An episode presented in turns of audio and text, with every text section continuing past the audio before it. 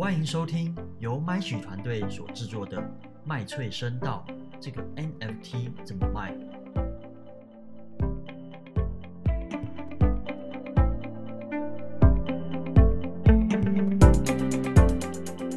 嗨，大家好，我是最斜杠的行销人 Stuffy。我是最喜欢尝试新技术的 Andrew。我是 UIU 插肩三 D 的两栖设计师 Ray。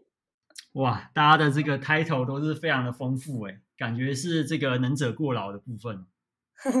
太好了，新鲜的肝。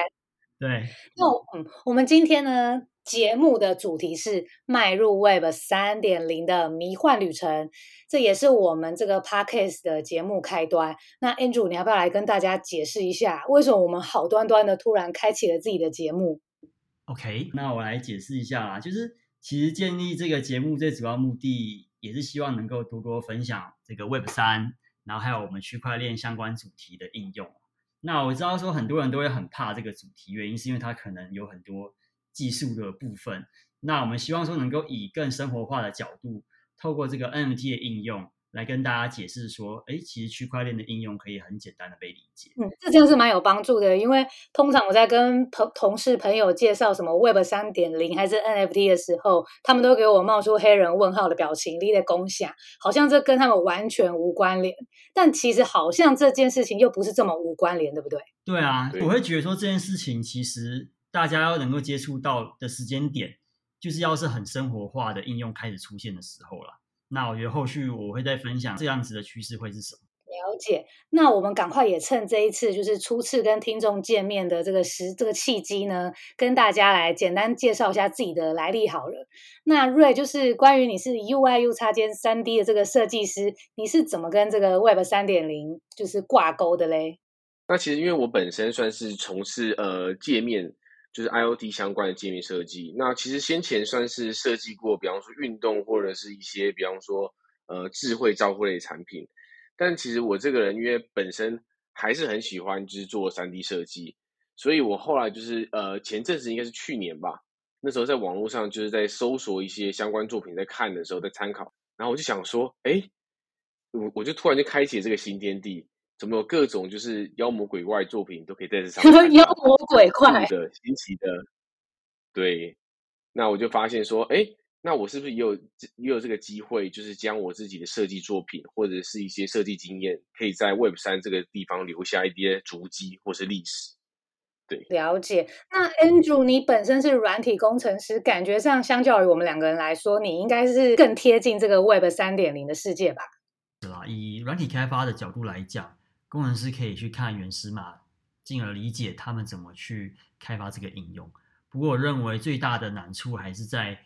呃，这个专案要怎么透过行销包装传递给 user，让他们以一个听得懂的形式去接触到这个应用。那回归问题的话，是说我前一份工作是去一间远距医疗新创，那就是有呃，算是见识了一个。零到一的过程，那就包含，比如说像是天使轮啊、Pre 轮的募资之外，在开发层面，就是前三年我们主要是做 Enjoy 跟 Web 的开发，那直到就是最后两年的部分，就是有做到专案管理的呃这个领域啊。那所以自己的话，本身就是很喜欢能够把技术，诶，从这个科技面到应用面，整个把它实现，就是是我觉得我在这个领域的热忱啊。那也是因为这样，我在去年。哎，发现这个 Web 三很酷的东西之后，我就一头栽进去这个漩涡了。那就是很希望能够在这个领域做出一些长期价值的应用。了解。那至于我的话，因为我本身是行销跟平面设计相关，所以我其实专业在做数位广告的这个媒材的制作啊，或者是行销企划案的这个计发想跟执行。然后本身呢，就是刚刚有介绍过，是一个很斜杠的人，所以我平常就是也会去接一些，比如说平面设计的案件，还有就是一些网拍的经营。然后我自己就是个性的关系，也很喜欢去接触或是观察、理解一些新的东西，比如说像是科技跟艺术，或者是音乐人文相关的这种就是作品等等的。那最近对我来说，这个 Web 三点零呢，也是一个很新很酷的东西，所以我这时候就是特别想来问一下。我们常常在讲 Web 三点零，究竟什么是 Web 三点零？好，我这边跟大家科普一下。那其实 Web 一二三它代表的分别是不同的这个网络时代。对，那我自己有一个很简单的记法，比如说像 Web one 对不对？它是一嘛，就是没有跟别人互动、偏自嗨的部分呢。它基本上就是一个静态的网页，然后是 for 个人的。所以 Web 一我都会把它讲说 Web one for display。OK，那到我们这个第二个世代，我们叫 Web two 嘛，那我会叫做 Web two for interaction，因为是两个人嘛，代表是人跟人之间的互动。那其实最有名的例子，比如像 Facebook 啊、Instagram 或者 Twitter，他们都可以在社交平台上面找到，比如说自己的这个小学同学，或是这个周围邻近的朋友，进而创造出了一种速度与激情啊。那就是说，你一发文我就转贴，那你一留言我就按赞，这就是 Web Two 把我们这个现实生活中的情了升华到了这个数位世界啊。那到了 Web 三，因为区块链底层讲求的是共识机制，就说你那边的账本有这笔记录，我这边也有，他那边也有，OK，那我们就承认这笔记录是真的。嗯，那这些记录是源自于所谓区块链钱包，或者是我们理解的叫账号所产生的。那它与 Web Two 最大的差别在于，这些账号并不储存于中心化的资料库，比如说像是 Facebook 或是 Instagram 他们的储存空间。取而代之的是，这些资料是存放在区块链的分散式账本上面，也就是大家共同拥有，将资料拥有权还给用户端。因此，我会称是 Web Three for Ownership，它是需要由一个多人所形成的一个共同拥有的新时代的储存网络。了解。不过，其实对很多听众来说，可能包含我啦，这个 Web 三点零它。简直就是一个横空出世的科技关键字，而且就是像你刚刚也提点到的，在讲到这个 Web 三点零以外，它还会连带的去加入了几个不同的一些新名词啊，像是什么区块链、加密货币、元宇宙，还有不断冒出来的各种 NFT 的这个收藏品。嗯，那我在就是我就特别想要问啊。如果说啊，我没有参加什么加密货币的这个买卖啊，我也没有过什么在区块链担任过矿工的经验，我甚至也没有买过任何什么收藏 NFT 这个收藏品。那在这样的前提下，我跟这个 Web 三点零的世界，这个真实的连接，实际上来说，到底会是什么？那这个 Web 三点零会跟我们普罗大众有关吗？嗯，其实我觉得 Web 三大家。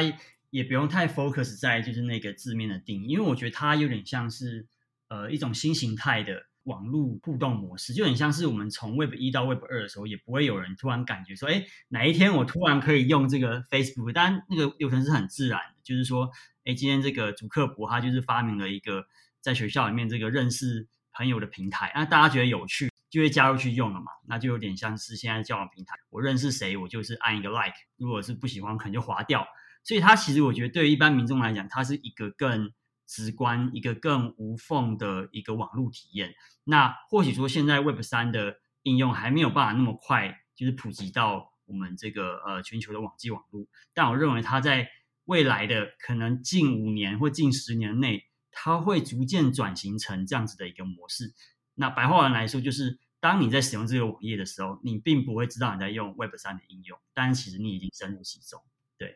哦，所以实际上会先有一个服务在慢慢的渗透到我们的生活领域里面。那我们其实用户本身早就已经在用那样子的东西了，但是我们只是不没有去察觉到说它其实背后的逻辑就是这个 Web 三点零所构筑出来的这个技术的表现。对，没错。了解。那感觉上来说，这就是 Web 三点零的世界，像是一个。必要又不是那么必要的感觉。那不过以我们三个人来说，目前就算是已经正式踏入这个 Web 三点零，也在里面持续的摸索当中了嘛。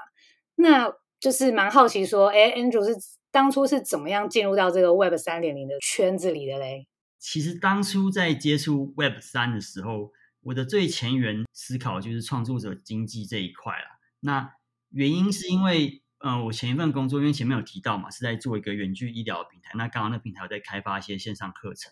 对，所以我就很关注说，哎，科技应用在创作者经济这边是怎么去做一个结合啦。那后来就是有看到，比如说从二零一七年这个 TikTok 的崛起，那到去年就二零二一甚至官方有公布有这个十亿的月活跃用户。那甚至到今年，就是一个美国调查机构这个 Sensor Tower 的报道，就是说在 Q1 TikTok 以这个三十五亿的下载量挤下 Instagram，那就是成为了这个非 Meta 系，Meta 就是现在那个 Facebook，只是大家可能还不太习惯。对，它就是包含比如说 WhatsApp 啊或 Messenger、Facebook 跟 Instagram 这样子体系的应用，其实都已经被 TikTok 打败。所以从那个时候，我就有发现到说，哎，这个好像已经是一个新时代的现象，就是说流量的红利已经从传统的社交平台移转到个人创作平台上面。嗯。那我就会开始思考说，那这样下一个趋势会是什么呢？就是如果说当这些创作者意识到他们能够影响的人是在这个百万甚至千万级别的人次的话，那他们会不会想要单飞，甚至脱离这个原本这个中心化的平台，比如像 YouTube 或是这个 TikTok，去接受更多元的这个收入模式呢？那我就在想啊，如果有一种科技呢，它是可以强化或者是说巩固这个数位创作者的作品。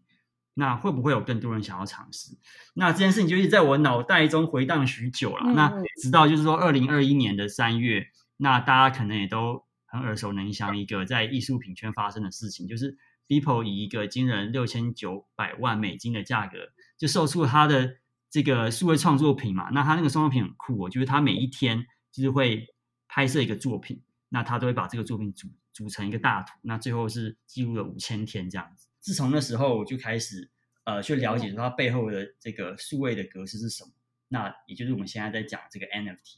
对，所以我是从应用端的部分去踏入了。就就我自己本身不是像那种什么币圈的大佬说啊，我是从非常早期什么比特币一一出世的时候就开始用，没有，就是我我这边是比较偏应用层面去接触到这个领域。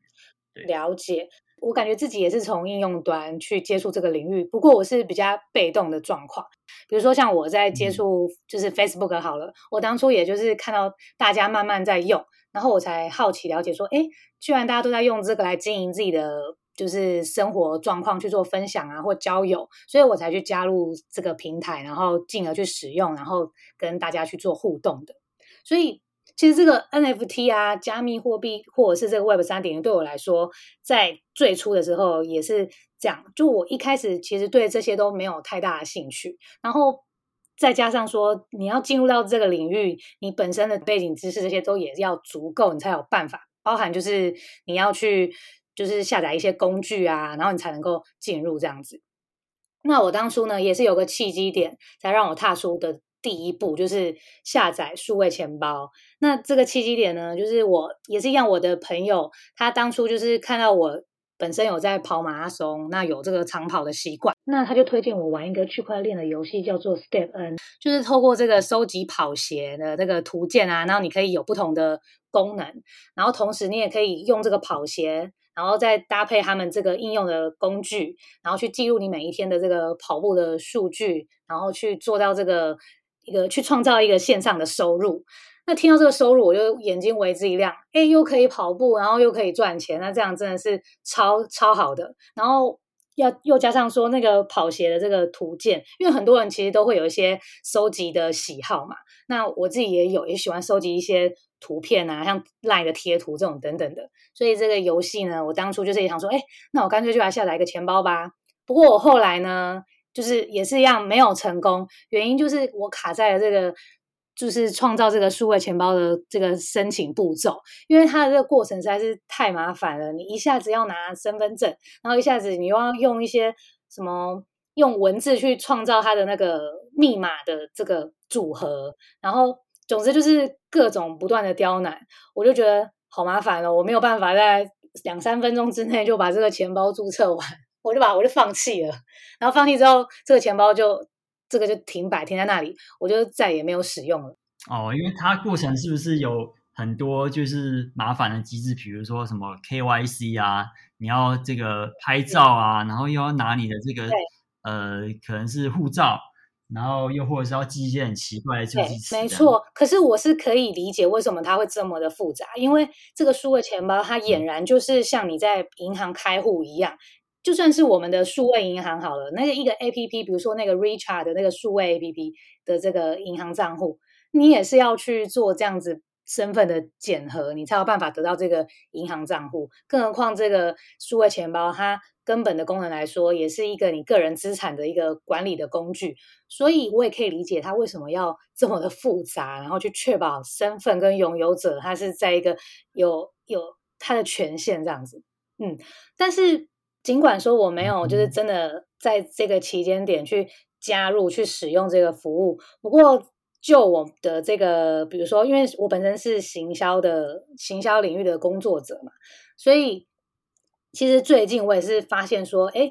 慢慢的有不少像是一些数位行销的专案，他们都有在用这个 NFT 来帮他们的品牌做推广，然后甚至也有不少广告媒体的公司，他们会帮大型的这种传统企业，比如说你可以去想象家乐福啊，或者是全家、Seven 这些。企业去做这个 NFT 的 IP 系统的建制吗？我觉得真的是令人很好奇，因为在这个行销的领域来说，我们很非常的重视效率跟转化。而这个什么加密货币钱包的这个体验来讲，我觉得这个转化实在是难度非常的高，你根本没有办法在短时间之内达成。那你到底要怎么推广给用户使用？那又为什么这些行销的这个科技巨头，或是这个行销广告媒体公司？他们愿意用这样子的工具来去做他们每一次的行销专案，我就觉得他这个尝试一定有它的原因跟它的道理。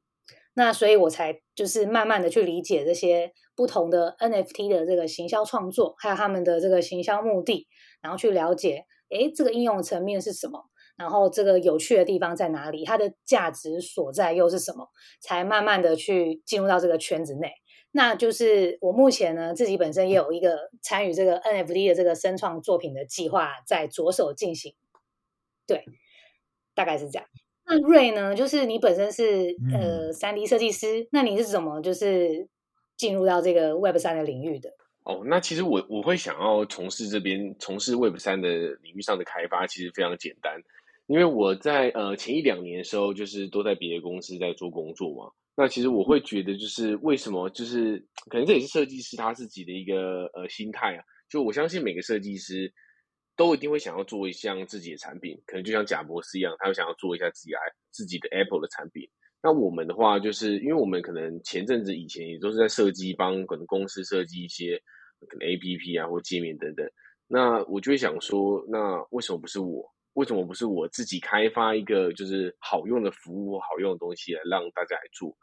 所以我就会觉得，就是早期在做事情的时候，都是在参考一些，比方说比较大的东西，比方说 UI 差的话，我们就会参考，比方说呃 Google 的那种 Material Design，那 Apple 的话，可能就会有他们的 HIG 的一些呃参考的一些 guideline。那我就会觉得，那我们设计师的话，那我如果是最早进入 Web 三的话，那我是不是就有机会做出一些东西？来让大家效仿跟学习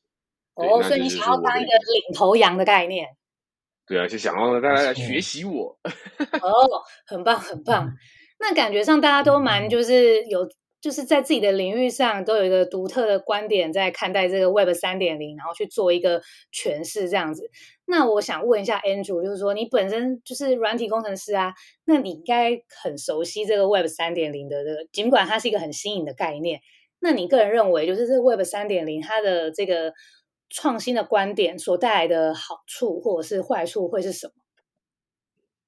嗯，我这边如果说以一个狭义的电脑科学的观点来看啊，就说大家会说它是结合这个数学啊、计算机网络啊、密码学等智慧系统的一些应用。那其实更白话文来讲，它我觉得就是一个很简易版本的线上资料库。只是说它透过了这个区块链的技术来实现，对，所以对于我觉得对于就是科技端来讲，它就是这样。当然说，呃，它的优点在于说，嗯，因为是分散式，分散式的意思就是说，今天每一个区块链的交易记录都要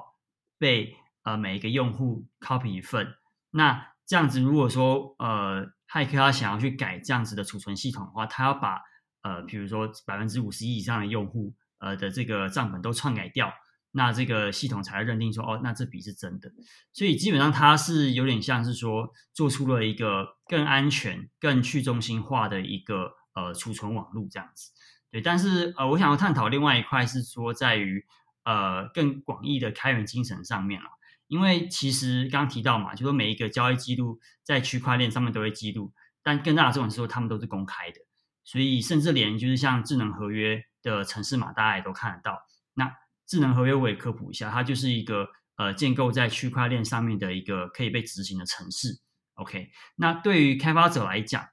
就是每一个人都可以看到这个明文的这个内容，也就是说代代表大家可以实际去参与一个全球性的，而且很及时的又透明的一个开源的游乐场。对，所以我觉得这个对于呃科技端来说，它是能够把想法付诸实现的一个地方。了解，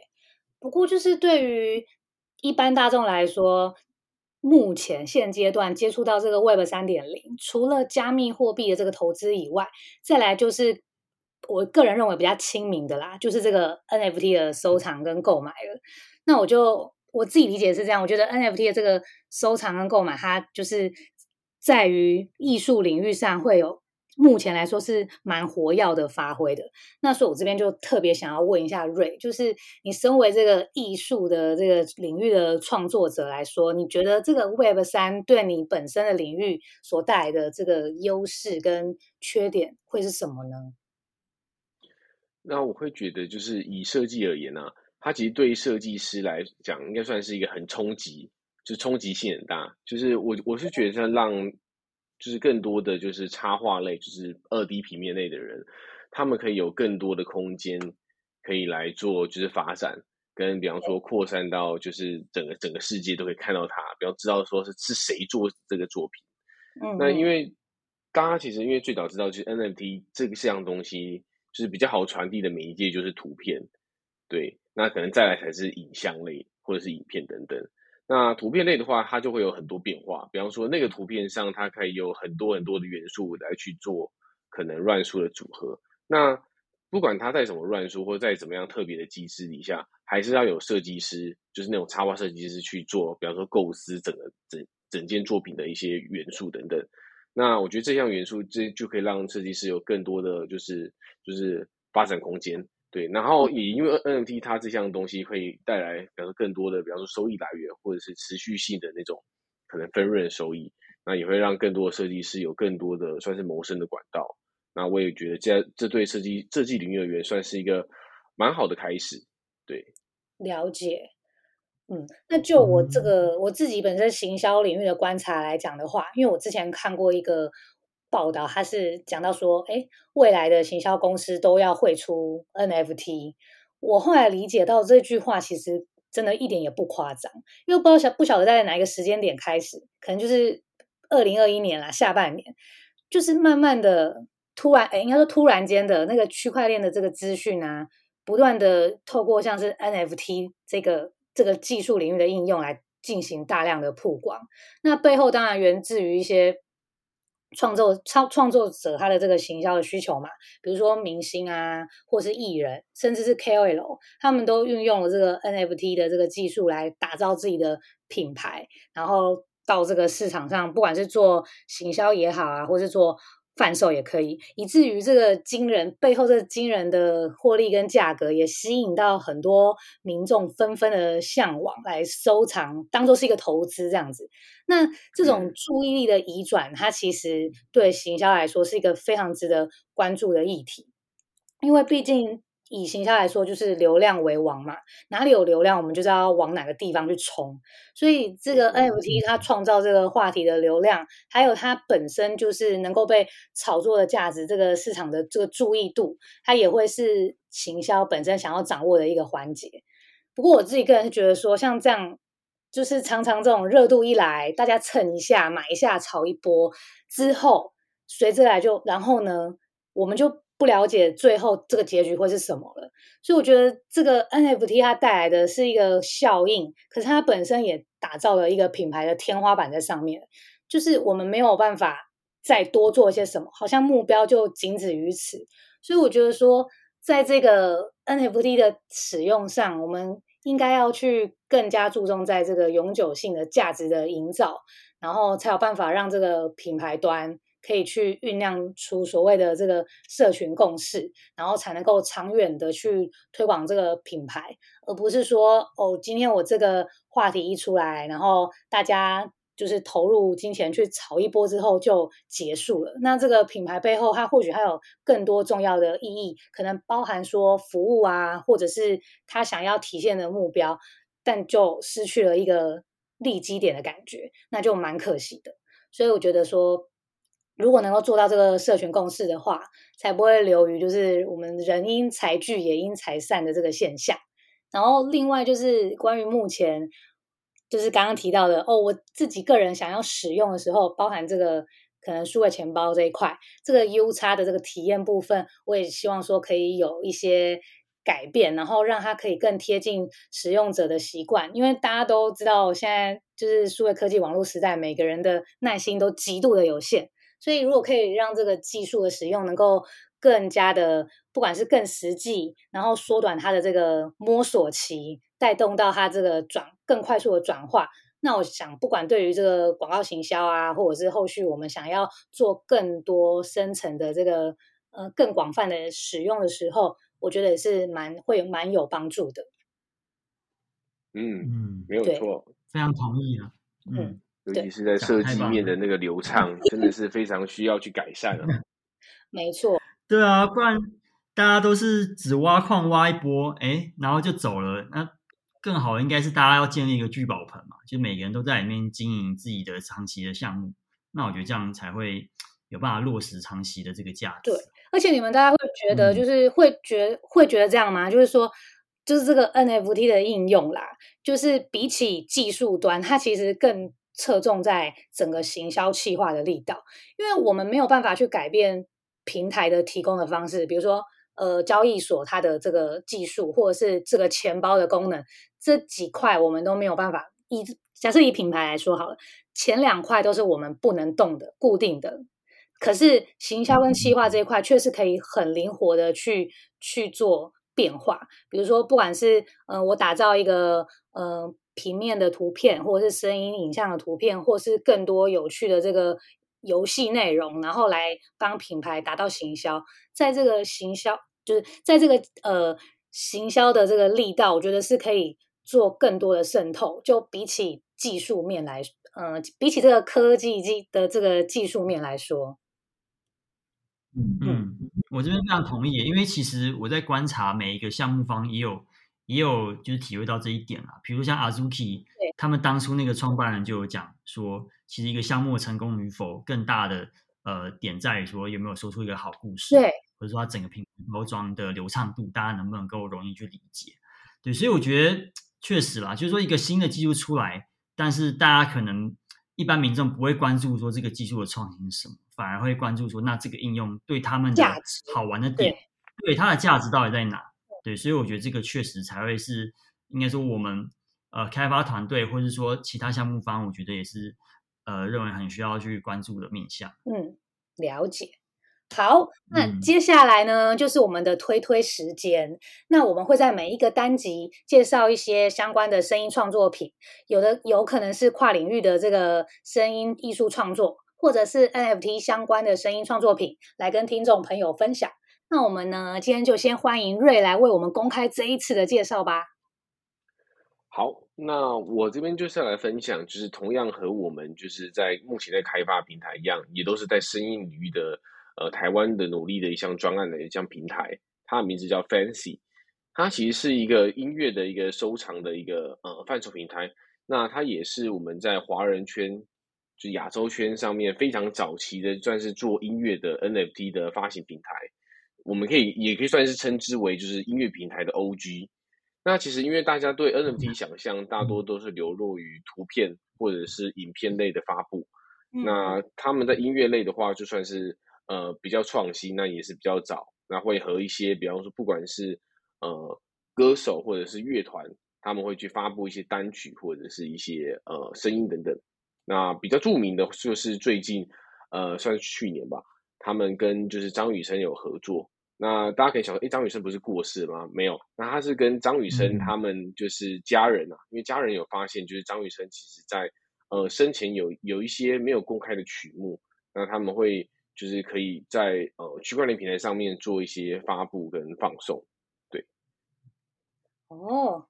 那哎，感觉上这个平台它就是不晓得它以后会不会有机会变成一个，比如说像是我们现在实际生活的这个音，比如说这叫什么呢？音乐公司哦，还是什么版权方的这种发行公司？就是以后如果大家每一个音乐人或者是创作歌手想要去发行自己的这个音乐作品的时候，都透过它，然后来发这个 NFT EP 或是 NFT 专辑，你觉得有可能吗？我我是觉得这个是非常有可能发生，因为他们其实，在呃今年就二零二二年，他们其实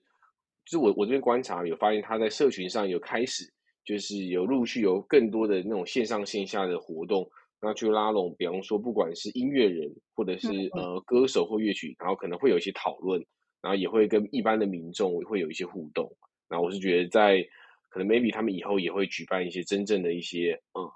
可能像是一些音乐会的，或者是一些歌现场的一些录制，我我我我是觉得这些东西是非常有可能发生的。对，哦，了解，感觉上真的蛮有趣的。好哦，那实在是太好了。我们今天呢，建立了这个 Web 三点零的世界观，然后透过我们。就是各自的领域来分享 Web 三点零所擦出的应用火花，然后也对于这个互联网的生态呢有一个更具体的想象。我相信日后一定还会有更多有趣的服务应用，还有科技发现可以跟各位听众朋友分享。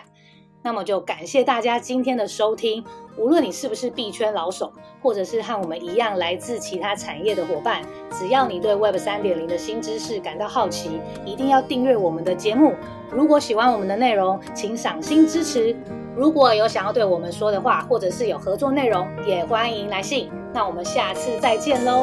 拜拜。